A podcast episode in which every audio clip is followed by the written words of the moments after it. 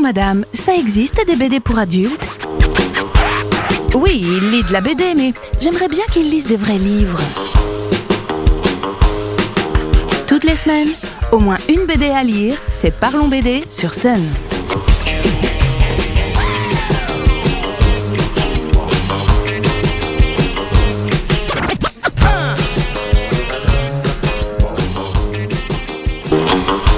Salut les BD de retour pour la suite et fin des chroniques consacrées aux BD sur la piraterie.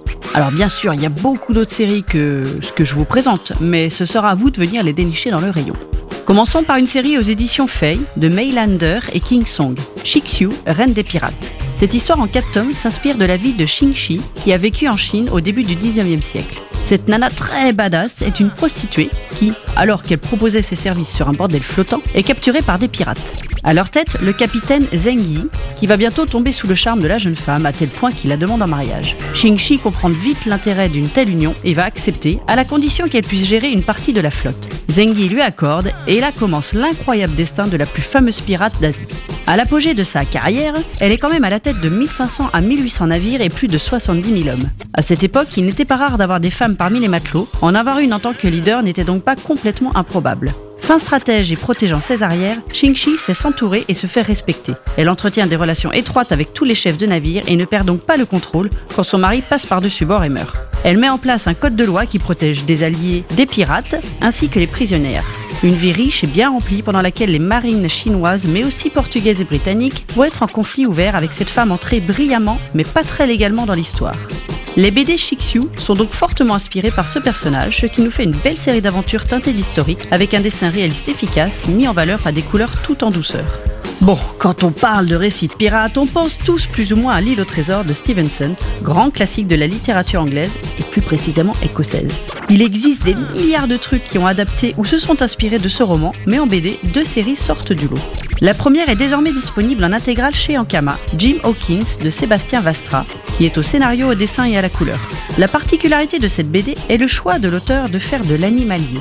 Attention, des animaux peut-être, mais ce n'en est pas moins une histoire pour ados adultes. Vastra imagine son Jim Hawkins en jeune lion avide d'aventures maritimes. Il ronge son frein en aidant ses parents à l'auberge familiale, enfin surtout sa mère, son père étant alité et très malade. Leur situation financière n'est pas brillante, mais ils survivent et sont bien entourés. Un jour débarque un vieux loup de mer, ou plutôt un morse, à la jambe de bois, Bill Bones. Ce dernier décide de s'installer et charge Jim de le prévenir si des inconnus un peu trop curieux venaient à se montrer. C'est que le vieux morse possède un trésor qu'il sait convoiter, car appartenant au célèbre pirate, le capitaine Flint. Très vite, ce qui ressemble au délire d'un alcoolique va devenir bien réel et Jim va embarquer pour le plus grand voyage de sa vie, aux côtés notamment d'un certain Kong John Silver. Violence, trahison et convoitise sont clairement présents dans cette adaptation fidèle de l'île au trésor.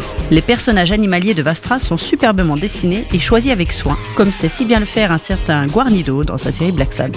On sent le respect face à l'œuvre, mais aussi l'envie de l'adapter à sa manière, ce qui donne une belle aventure pleine de rebondissements. Si vous ne connaissez pas trop l'histoire, bien sûr. L'île au trésor a aussi inspiré des auteurs très talentueux, Xavier Dorizon et Mathieu Loffray. Aux éditions d'Argo, ils ont sorti la série Long John Silver, terminée en 4 tomes. Alors, ce n'est pas une adaptation du roman, non, cette fois-ci, les auteurs ont eu la bonne idée de commencer leur histoire au moment où nous quittons les héros de l'île au trésor. On ne sait pas ce qu'il advient du cuisinier comploteur, le mystère plane complètement. Qu'à cela ne tienne, L'Offray d'Horizon se charge de nous dévoiler la suite de ses aventures. Tout commence avec Lady Hastings, une bourgeoise laissée seule au domaine car son mari est parti à la recherche d'une cité perdue en Amazonie. Sentant qu'il ne devrait pas revenir tout de suite, les prétendants sont nombreux à essayer de séduire la belle. Elle a l'air d'un bon parti, il faut dire. Sauf que les apparences sont trompeuses, les Hastings sont plutôt en très mauvaise posture financière. Alors quand son mari lui apprend que sa quête touche à son but et qu'il souhaite qu'elle le rejoigne, Lady Hastings entrevoit une lueur d'espoir et décide de monter une expédition pour l'Amérique latine. Il lui faut un navire et un équipage. Vous devinez à qui il va faire appel Ce cher Long John Silver qui va se faire un plaisir de reprendre du service. Avec sa fourberie légendaire, bien sûr. On tient là une belle aventure de pirate servie par le somptueux dessin de Loffray et son talent à donner des gueules parfaites à ses personnages. Une aventure bien noire, parfaitement crédible, en mode suite l'île au trésor. J'ose espérer que Stevenson aurait beaucoup aimé aussi.